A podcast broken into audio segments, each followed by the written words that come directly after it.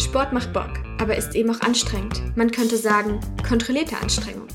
Der Podcast mit kleinen Wissenshappen und ausgiebigen Diskussionsrunden aus der Welt des Sports. Herzlich willkommen zurück zu unserem Podcast Kontrollierte Anstrengung. Virtuell gegenüber sitzt mir wieder mal Gina. Hello! Ich bin Janne und wir haben in meiner letzten Folge, letzten Mittwoch, haben wir geredet über Formel 1. Ich habe viel gelernt. Gina hat viel gelernt. das ist sehr gut. ähm, ich habe euch auch gesagt, es wird noch mehr Folgen zum Thema Formel 1 geben. Aber diese Woche äh, kommt quasi eine Sonderfolge. Weil äh, an dem Tag, an dem das hier rauskommt, sind es noch genau zwei Tage bis zum 11. Juni. Und am 11. Juni wird die Fußball-Europameisterschaft eröffnet. Und deshalb machen wir heute eine kleine Special-Folge zur Fußball-EM. Und äh, ich erkläre euch und Gina mal ein bisschen, wie so der ganze Modus ist, wie es auch aussieht so mit der deutschen Nationalmannschaft. Ähm, und so ein paar kleine Facts gebe ich, gebe ich euch an die Hand, damit ihr gut gerüstet seid und gut mitsprechen könnt. Zumindest ein bisschen. Wir decken hier mal auf, wie gering mein Fußballwissen eigentlich ist. Aber du weißt, dass da ähm, zwei Mannschaften A11 Spieler gegeneinander spielen. Mhm. Und Ziel ist, den Ball ins Tor zu bekommen und zwar häufiger als die andere Mannschaft. Ja, aber auch immer in das gegnerische Tor und es dauert Richtig. so zweimal 45 Minuten. Richtig. Manchmal gibt es sowas wie eine Nachspielzeit, dazwischen sind 15 Minuten. Ja, und in der Regel finden deutsche Menschen das toll. Es ist Volkssport in Deutschland, ja. Würde ich schon sagen. Also es ist mit Abstand die beliebteste Sportart in Deutschland. Aber auch im Fernsehen. Aber ich würde sagen, es ist auch allgemeine europäische Sache. Also England, Frankreich, Spanien zum Beispiel ist es ja auch eine richtig große Sache. Und auch in Südamerika auch. Aber es geht ja um Europa. es ist ja Europameisterschaft. Ja, okay, pass auf. Es ist eine sehr besondere Fußball-Europameisterschaft. Weil?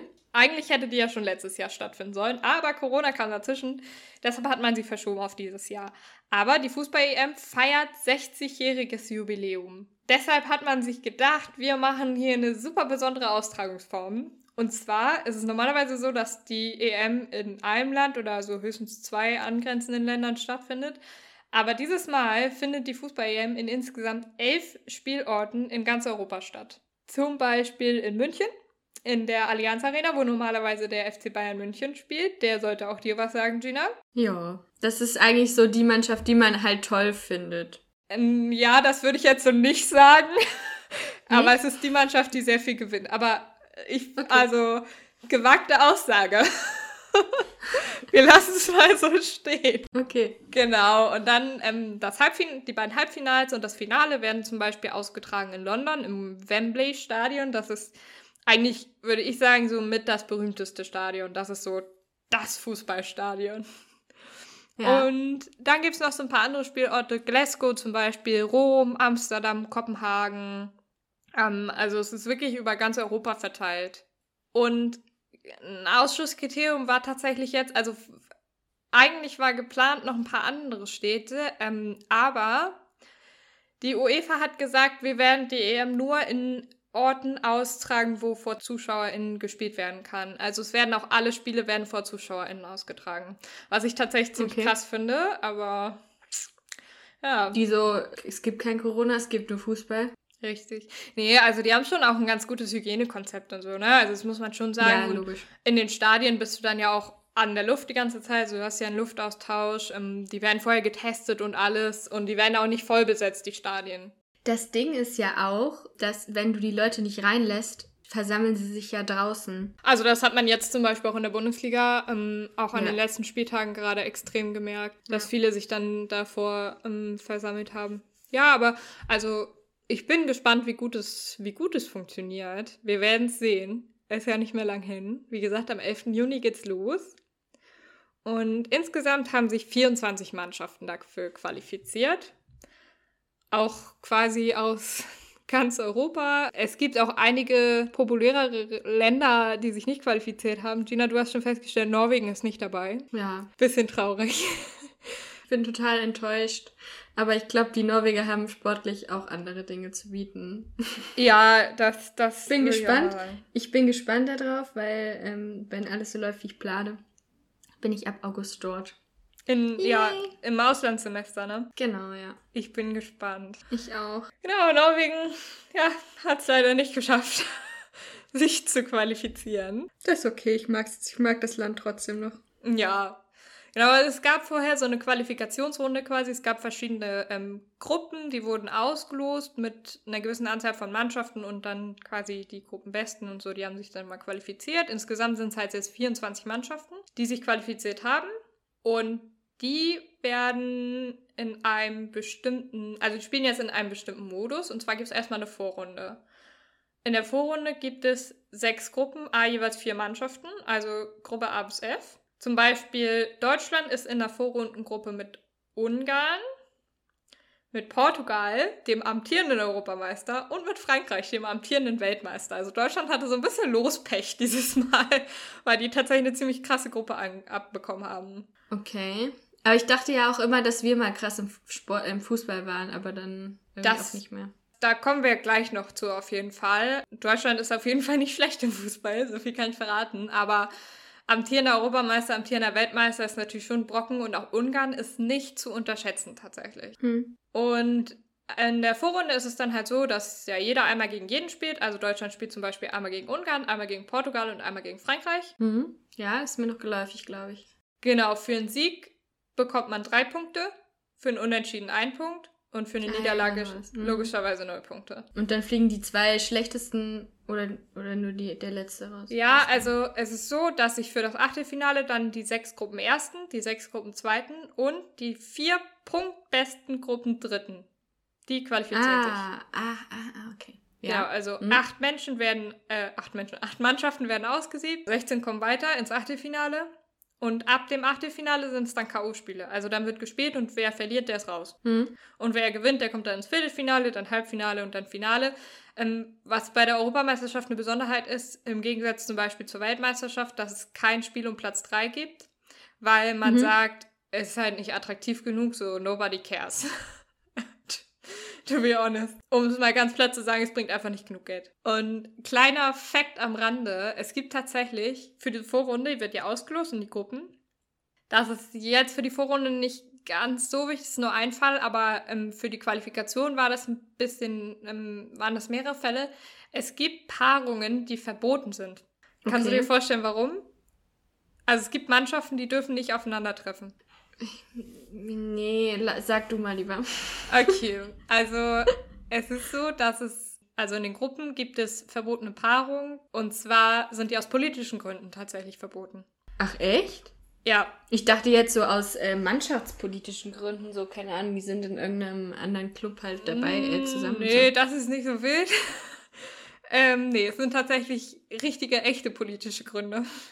Crazy. Ähm, Es dürfen nämlich, also es sind im Moment fünf Paarungen, glaube ich. Ähm, für, für die Vorrunde jetzt ist tatsächlich nur relevant, weil die anderen sind schon rausgeflogen. Ähm, Russland und Ukraine dürfen nicht aufeinandertreffen. Macht halt Sinn, aufgrund der, ja, finden sich natürlich nicht so Mhm. gut. Ähm, und äh, in der Qualifikation war es dann auch noch so, dass Kosovo Bes und Bosnien-Herzegowina, Kosovo, Serbien, Gibraltar, Spanien und Armenien und Aserbaidschan nicht aufeinandertreffen durften. Also wenn das passiert, dann wird die Mannschaft einfach zurückgelegt, quasi in Lostorf und jemand anderes wird ausgelost. Mhm. Weil, also, es ist auf eine gewisse Art und Weise es ist natürlich ein bisschen Wettbewerbsverzerrung, aber man sagt halt, uns ist die Sicherheit von den Spielern, den Fans, den Verantwortlichen wichtiger als am Ende, ja, Wettbewerb. Weißt du, was, an was mich das erinnert? Ich glaube, das hast du nämlich mal zu mir gesagt, dass es Sport auch gibt, um quasi ähm, politisch Frieden zu stiften oder zu halten. Ja, es gibt tatsächlich, also George Orwell zum Beispiel hat gesagt, Sports is war without shooting. Weil es natürlich auch äh, für, für ein Land ist es halt, du kannst damit natürlich Stärke demonstrieren am Ende des Tages, ne? Wenn du gut bist in, in so internationalen Veran Veranstaltungen. Und ich bin der festen Überzeugung, ich kann das natürlich nicht beweisen, aber ich bin der festen Überzeugung, dass das auch ein Teil ist der Friedenssicherung, ja. Weil du halt die Möglichkeit hast, ohne Opfer quasi, sage ich mal, oder ohne Krieg gegeneinander sich zu messen mit anderen Nationen. Ja, ich finde das aber auch eine definitiv irgendwie nachvollziehbare Aussage, auch ähm, weil es eben ja auch Völkerverständigung ist, weil sich AthletInnen ja. aus der ganzen Welt einfach über sowas auch verstehen. Also es wird vielleicht auch nochmal in dem Thema von meiner Folge am Samstag deutlich. Auf jeden Fall ja. denke ich, dass das richtig ist. Ja, also ich glaube, das ist auf jeden Fall ein wichtiges Thema. Und es, es, treffen sich auch Fans aus aller Welt, ne? Was auch was Schönes ist, glaube ich. Weil auch, auch das hat natürlich was mit Völkerverständigung zu tun. So. Auf jeden Fall. Zurück zur Europameisterschaft. Ich habe ein bisschen Facts zu Preisgeldern. Was glaubst du? Ja, Wie viel, schätz mal, wie viel Preisgeld bekommen die so? Also der Europameister zum Beispiel, wie viel kann der wohl so maximal an Preisgeld bekommen? Wirf mal einfach eine Zahl in den Raum. Als ganze Mannschaft? Ja, ja. Äh. Oh, keine Ahnung. Weiß ich nicht. 10 Millionen? 10 Millionen ist ungefähr die Antrittsprämie. Also 9,25 Millionen ist die Antrittsprämie. Das bekommt jedes Land quasi, das, also jede Mannschaft, die die Quali geschafft hat, von den 24, also die 24 Mannschaften. Jede Mannschaft bekommt erstmal 9,25 Millionen Antrittsprämie. WTF. Ich gehe kaputt. Ja, und dann ist es so tatsächlich aber dann pro Runde ein bisschen weniger. Also zum Beispiel bei den Vorrundenspielen kriegst du für jeden Sieg 1,5 Millionen, für jedes Unentschieden 750.000. Für eine Niederlage nichts, logischerweise. Und dann wird es halt so Stück für Stück mehr. Und für den Europameistertitel kriegst du dann am Ende nochmal 10 Millionen. Sodass du insgesamt kannst du als Mannschaft maximal, also der Europameister, wenn, alle drei, wenn er alle drei Vorrundenspiele gewonnen hat, dann hat er maximal am Ende 34 Millionen Euro Preisgeld raus. Heidewitzka. Mhm, und insgesamt werden 371 Millionen Euro ausgeschüttet. Das ist so eine krasse Zahl. Was ist das? Das ist ja das nicht. Ist Wahnsinn, das oder? ist nicht normal. Das kann doch nicht. Ja. Es ist hm. so viel. Ja, ich fand's richtig krass. Auf jeden Fall treten ja nun auch die Deutschen an. Und vielleicht hast du mitbekommen, dass es in letzter Zeit, ich weiß nicht, ob du es mitbekommen hast, es gab so ein bisschen Struggles, sag ich mal, bei der deutschen Nationalmannschaft. Hast du davon irgendwas mitbekommen? Ja, ich habe äh, tatsächlich ein bisschen was mitbekommen weil ich äh, morgens hier immer so Inforadio höre und da geht's irgendwie das einzige Einzelsport, worum es geht, ist halt Fußball. Genau, aber ich habe das mitbekommen, als hier die Auswahl, die deutsche Auswahl für die EM bekannt gegeben worden ist, dass irgendwie hier so, keine Ahnung, ähm, irgendwie nicht sicher war, ob man jetzt noch zum Beispiel irgendwie so einen Thomas Müller nochmal mitnimmt ja. und einen Toni Kroos. Toni, war das Toni Kroos? Nee, ich weiß es das nicht. Das war mal Thomas, aber ja. Ach so, okay. Aber die sind beide auf jeden Fall, glaube ich, mitgenommen. Und dann ja. war aber noch andere Struggles, aber die mhm. kann ich jetzt nicht mehr wiedergeben. Ja, ja das kommt noch. Ja, das ist. Ähm, es ist natürlich, es ist ein ganz besonderes Turnier für die Deutschen. Und das liegt daran, dass das Yogi Löws letztes Turnier sein wird. Also letztes großes Turnier. Ja, okay.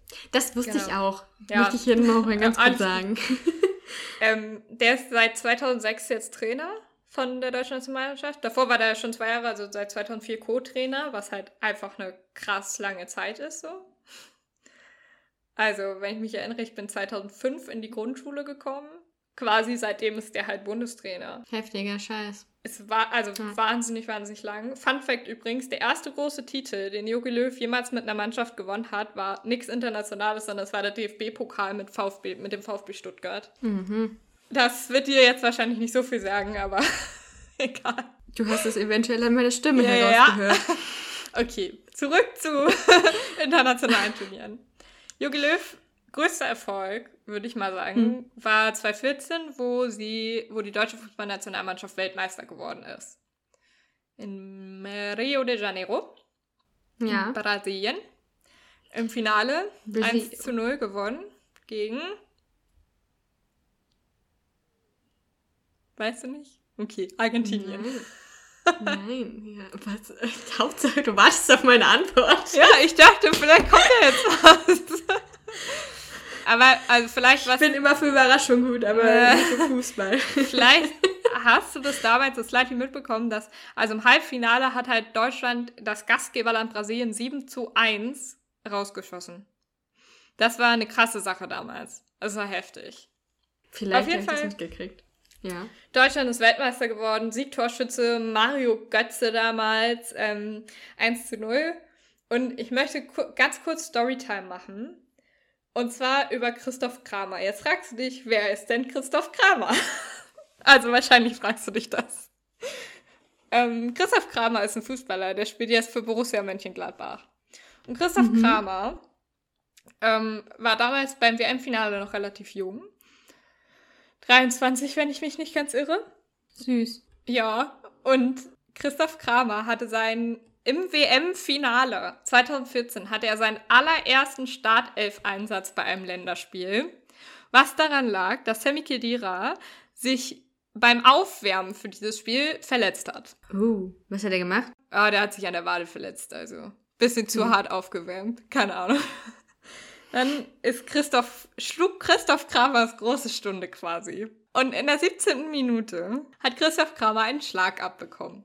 Das war nicht irgendwie, also das war jetzt nicht absichtlich oder irgendwas. Das war nicht, dafür hat niemand eine rote Karte bekommen und nichts, sondern es war einfach Pech. In mhm. der 17. Minute hat er einen Schlag abbekommen, wird kurz behandelt und spielt dann aber mhm. weiter. Mhm. Und dann ist Folgendes passiert. Christoph Kramer ist zum Schiedsrichter gegangen und hat ihn gefragt, ob das wirklich das WM-Finale ist. Weil, und der Schiedsrichter dachte erst so, okay, der verarscht mich. Und dann hat er es aber nochmal gefragt. Und dann meinte der Schiedsrichter so, ja. Und er so, danke, das muss ich wissen. Und das Problem war nämlich, also der Schiedsrichter hat danach Bastian Schweinsteiger Bescheid gegeben. Und dann wurde Christoph Kramer ausgewechselt. Das Problem war nämlich, Christoph Kramer hatte durch diesen Schlag einfach einen kompletten Blackout. Und was? Der kann sich später, also bis heute, der kann sich an diesen Schlag kann er sich gar nicht erinnern. Er kann sich auch an das Spiel und die Feier nur so in Einzelteilen erinnern. Echt jetzt? Er ist bekannt geworden als der Weltmeister, der das WM-Finale vergessen hat. Das wusste ich halt absolut nicht, ne? Mega, also, weiß nicht. Du hast deinen das ersten Startelf-Einsatz bei einem Länderspiel im WM-Finale. Du bist Weltmeister. Ja, du kannst dich leider nicht dran erinnern. Das ist so Sünde. Ja, aber er meint, also er hat auch gesagt, so, dass das stört ihn jetzt nicht so krass. Er ist ja trotzdem Weltmeister geworden und es war trotzdem eine super schöne Zeit für ihn, so die WM. Aber es ist natürlich schon irgendwie heavy. Ja. ja. Naja, auf jeden Fall kam danach so ein bisschen das, was man den Weltmeisterfluch nennt. Erstmal kam die EM 2016, das ähm, hat Deutschland jetzt noch halbwegs gut gespielt, würde ich sagen. Sie sind im Halbfinale rausgeflogen gegen Frankreich. Und dann kam die WM 2018. Und mhm. es gibt diesen Weltmeisterfluch, der sagt, dass halt Weltmeister in dem nächsten Turnier, also in den nächsten in, bei der nächsten Weltmeisterschaft, sehr früh rausfliegen. Ja, das ist 2018 passiert. Ich kann genau. mich dran erinnern. Ja, und das sieht man auch daran, dass bisher haben es nur Italien und Brasilien geschafft, zweimal hintereinander Weltmeister zu werden. Hm. Und ansonsten hat es halt noch niemand geschafft. Und ja, Deutschland ist rausgeflogen in der Vorrunde. Ganz, ganz desaströs. Ja, ich weiß das noch, weil ich habe, ich weiß, ich habe bei einem Spiel auf jeden Fall gearbeitet und das lief bei uns, ich war damals in der Systemgastro und das lief bei uns da im, im, im Store. Und dann habe ich das andere in der Mensa 1 geguckt und bin da extra hin und habe mich, glaube ich, an dem Tag, ich weiß, dass ich da mega gestresst war und mir das eigentlich gar nicht in den Kram gepasst hat und dann war das so ein richtig beschissenes Spiel. Ja, ich, also damals hat ja auch noch dann Schweden hat, glaube ich, gleichzeitig noch gespielt, Südkorea. Ach, also es war auf jeden Fall ganz desaströs. mhm. Man kann es nicht anders sagen. Ähm, und danach ist es auch nicht besser geworden. Ich muss sagen, ich finde das halt voll Sünde aus Sicht der Spieler, weil die ja, also das ist halt so ein hartes Training und so viel Arbeit und ja. safe haben Scheiße, die halt trotzdem ihr Bestes gegeben und dann ist es ja. halt, ja, dann kommt halt das bei rum. Das ist, ich habe da voll Empathie mit denen, muss ich sagen. Ja, bisschen. ist halt blöd so, gelaufen. Nee. Ja, Ihr habt unser so. Land äh, entblößt. Also, also ich muss jetzt vielleicht auch, mich hassen jetzt wahrscheinlich ganz viele Menschen, aber es ist mir jetzt nicht so wichtig wie Deutschland. Also ich bin da nicht so patriotistisch veranlagt irgendwie. Weiß ich nicht. Also ich freue mich natürlich, wenn Deutschland weit kommt, aber wenn sie rausfliegen, dann ist es halt so. Und sie haben es halt auch verdient einfach. Also sie haben halt einfach schlecht gespielt. Kannst halt nicht anders sagen. Ja, das ist doch eigentlich halt auch das Coole an Sport, dass es halt Regeln gibt, die für alle gelten. Ja, genau. Und also es ist jetzt, danach ist es halt auch echt einfach nicht besser geworden, muss man sagen. Und auch bis jetzt ist es alles eher so hm, kritisch gewesen, sagen wir mal so. Was dann aber passiert ist, ist, dass der Kader deutlich verjüngt werden sollte. Und eben, äh, erstmal wurden drei Spieler rausgeschmissen quasi. Thomas Müller, Mats Hummels und Jerome Boateng nämlich. Wahrscheinlich Namen, die dir auch was sagen. Ja. Was dann aber ein bisschen blöd gelaufen ist. Und was so aber auch nicht ganz zu erwarten war, aber für Jogi Löw ist es einfach echt blöd gelaufen, weil Thomas Müller hat in der letzten Saison wahrscheinlich die Saison den besten Fußball seines Lebens gespielt. Also spielt er für den FC Bayern München, die sind Meister geworden, obviously so, wie jedes Jahr, aber egal. Thomas Müller ist der zweitbeste Torschütze gewesen beim FC Bayern München in der vergangenen Saison mit elf Toren. Er ist Wie alt ist denn der? Thomas Müller, pff, keine Ahnung, 30 oder so. Hä, fliegt man im Fußball nicht erst mit 40 raus? Oder älter? Fliegst gar nicht raus. ja, aber wird aussortiert. Nee, also ich sag mal so, die meisten Spieler werden so, beenden so ihre Karriere zwischen 30 und 35. Okay. Schon. Also irgendwann bist du halt einfach nicht mehr so leistungsfähig. genau, auf jeden Fall, also er ist dann eben damals rausgestrichen worden. Ich glaube, der ist halt schon über 30. Also ich, ach, ich kann dir das genaue Alter nicht sagen. Auf jeden Fall ist er, hat er eine mega letzte Saison gespielt. Also wirklich eine richtig krasse. Und Mats Hummels auch. Mats Hummels ist ja zum, äh, zu Dortmund gewechselt und beim BVB ist er auch nochmal richtig aufgeblüht. Also mega gute Saison gespielt. War natürlich ungünstig für Jogi Löw. Der war jetzt quasi so ein bisschen dazu gezwungen, Fehler einzustehen, einzugestehen, indem er eben Müller und Hummels zurückholt in den Kader für die EM. Das ist jetzt auch passiert. Also die beiden sind back für das letzte Spiel von, nee, das letzte Turnier von Yogi. Hm. Sollen es ein bisschen retten. Süß. Tatsächlich für mich eine viel interessantere Geschichte war Kevin Volland. Der Name wird dir vermutlich absolut nichts sagen. Nö. Aber Kevin Volland ist für mich die größte Überraschung. Kevin Volland ist ein Stürmer, der spielt für den AS Monaco in der Ligue 1, also in der französischen ersten Liga. Der AS Monaco mhm. ist in der vergangenen Saison, also in der jetzt abgelaufenen Saison, Dritter geworden, hinter Lille und Paris. Was zu einem sehr, sehr großen Teil Kevin Vollands Verdienst war. Der hat nämlich okay. 16 Tore gemacht in der Liga. Und ist damit, glaube ich, sogar auch der beste deutsche Stürmer oder der beste deutsche Torjäger in, die, in der abgelaufenen Saison, wenn man sich das jetzt so ligaübergreifend anguckt.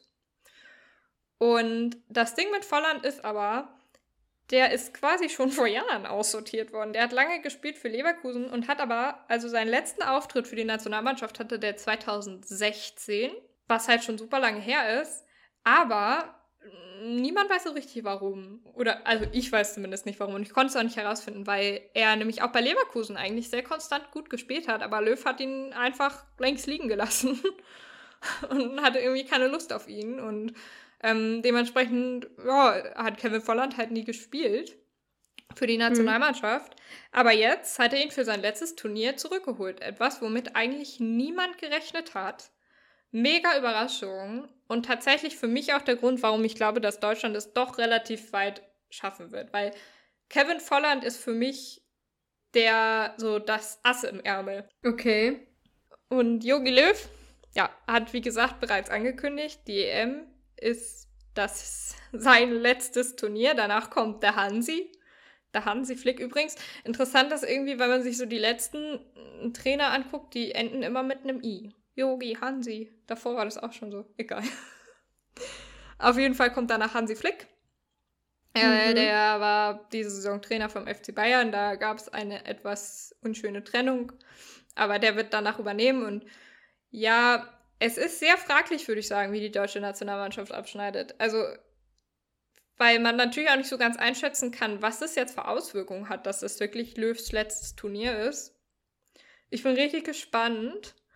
Und wir beide werden jetzt einen, zum Abschluss quasi einen Tipp abgeben. Unsere Geheimtipps quasi, äh, wie wer Europameister wird wer Vize-Europameister wird und wie die deutsche Nationalmannschaft abschneiden wird. Jetzt muss man sagen, du hast keine Ahnung davon. Ich habe zero Ahnung von dem Leistungsstand irgendeiner Mannschaft in diesem Turnier. Aber du gibst trotzdem einen Tipp ab. Natürlich gebe ich trotzdem einen Tipp ab. Man muss auch zur Transparenz sagen, dass Jana äh, gesagt hat, hier sind die Teilnehmer und du überlegst dir jetzt, wer was wird. Ja. ähm, weil sie wusste, dass ich dafür lange brauchen würde. Ja. Ähm, ich, habe aber, ich habe mich aber nicht eingelesen oder sonstiges. Ähm, auf jeden Fall ist mein Tipp, äh, soll ich gleich mal mit dem, äh, äh, dem Europameister anfangen? Ja. Ja, ich habe gesagt, es wird Italien. Ich sag Ja. mal so, es ist jetzt nicht Und- komplett unwahrscheinlich. Ich finde, das ist ein Kompliment schon für mein, Ja, äh, ja. mein Unwissen fühlt sich nicht mehr ganz so unwissend an. Also Italien ist natürlich in letzter Zeit jetzt nicht so gut gewesen, aber für diese EM tatsächlich wieder so ein bisschen mehr in den Fokus gerückt und so ein bisschen wahrscheinlicher, dass die was reißen. Hm. Ja. Und du? Was denkst du? Äh, Europameister, Hm? ich glaube tatsächlich, und das ist ein, eine sehr gewagte Hypothese, sagen wir es mal so, aber die Halbfinals und das Finale finden ja in England statt, im Wembley-Stadion. Ich glaube, vor Zuschauern, das wird die so äh, beflügeln, dass England Europameister wird. Das ist mein Hm. Guess. Und es ist, äh, also, hm, ich würde sagen, es ist nicht unwahrscheinlich, aber es gibt schon Mannschaften, die wahrscheinlicher sind. aber ich, ich sag's trotzdem. Ich habe ja gesagt, dass England Vizemeister wird, aber ich hatte nicht so Ja. eine, ähm, ich hatte nicht so eine tolle Argumentation wie du, sondern ich habe gesagt, ja gut, die, die sind, die sind mittlerweile nicht mehr im Lockdown, die dürfen schon draußen zusammen trainieren. Deswegen habe ich gesagt. Ich finde die Argumentation super. Man muss dazu natürlich sagen, dass die die ganze Zeit halt in den Vereinen spielen. Ja. Ne? Also die Im Leistungssport dürfen sie alle. die ganze Zeit sowieso, Ja. ja, ich weiß. Ich Aber- weiß. Aber, aber das ist jetzt so ein bisschen so, weiß ich nicht. Egal, Ich- whatever. Ja, also ich sage tatsächlich, Belgien wird Vize-Europameister. Mhm. Belgien ist, glaube ich, so ja, momentan Weltranglistenplatz 1. Ich weiß es nicht genau. Oh, krass. Auf jeden Ich Fall- habe das überhaupt nicht auf dem Schirm. Mhm. Belgien hat äh, zwei sehr wunderbare Spieler. Und von einem Spieler ist es sehr maßgeblich abhängig, nämlich von Eden Hazard. Der war allerdings in letzter den Zeit relativ, ja, nicht so wichtig, relativ häufig verletzt. Und es kommt ein bisschen drauf an, wie gut er sich zurechtfindet, würde ich sagen. Aber wenn Eden Hazard gut spielt, dann ist, hat Belgien alle Chancen, weit zu kommen. Und der andere ist natürlich Kevin De Bruyne, von dem ich übrigens nochmal sagen möchte, dass der auch bei Werder Bremen gespielt hat. Werder Bremen ist ein sehr toller Verein, die leider jetzt abgestiegen sind. Mein Herz ist gebrochen.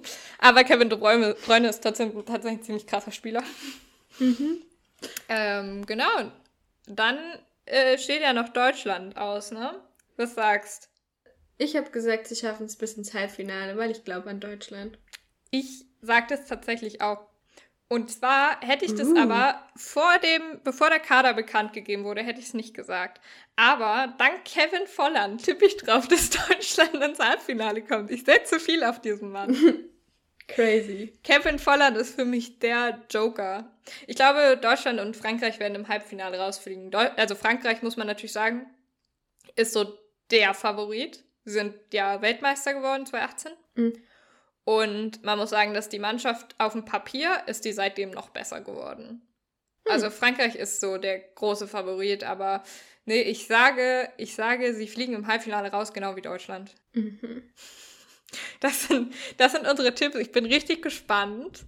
Ich auch. Vielleicht werde ich sogar gucken, einfach nur um zu sehen, ob meine, meine äh, Guesses richtig sind. Ja, dann werden wir das auf jeden Fall für euch auf Instagram festhalten. Folgt Ja. uns gerne äh, unter kontrollierte Anstrengungen. Ja. Dann erfahrt ihr unsere, ob wir, ob wir richtig lagen. Ob ihr wirklich richtig liegt. Ja, ihr, wenn ihr Instagram aufmacht. richtig. In Genau. diesem Sinne, Ich, also ich hoffe, ja, du, du weißt jetzt das Wichtigste. Fühlst du dich Ja, jetzt sicherer? ich fühle mich informierter auf jeden Fall. Das also, ist sehr gut. Ähm, und ich weiß nicht, ich habe manchmal das Gefühl, so beim Fußball verpasse ich immer den Absprung, ähm, mich so kurz bevor sowas so beginnt zu informieren. Und diesmal kann ich den Absprung Diesmal, nicht verpassen, weil den stimmt. habe ich jetzt irgendwie schon erlebt. Perfekt. Yay! Vielen Dank für die Information. Vielen Dank, dass du mir zugehört hast. Wir hören uns Samstag wieder. Bis dann. Bye.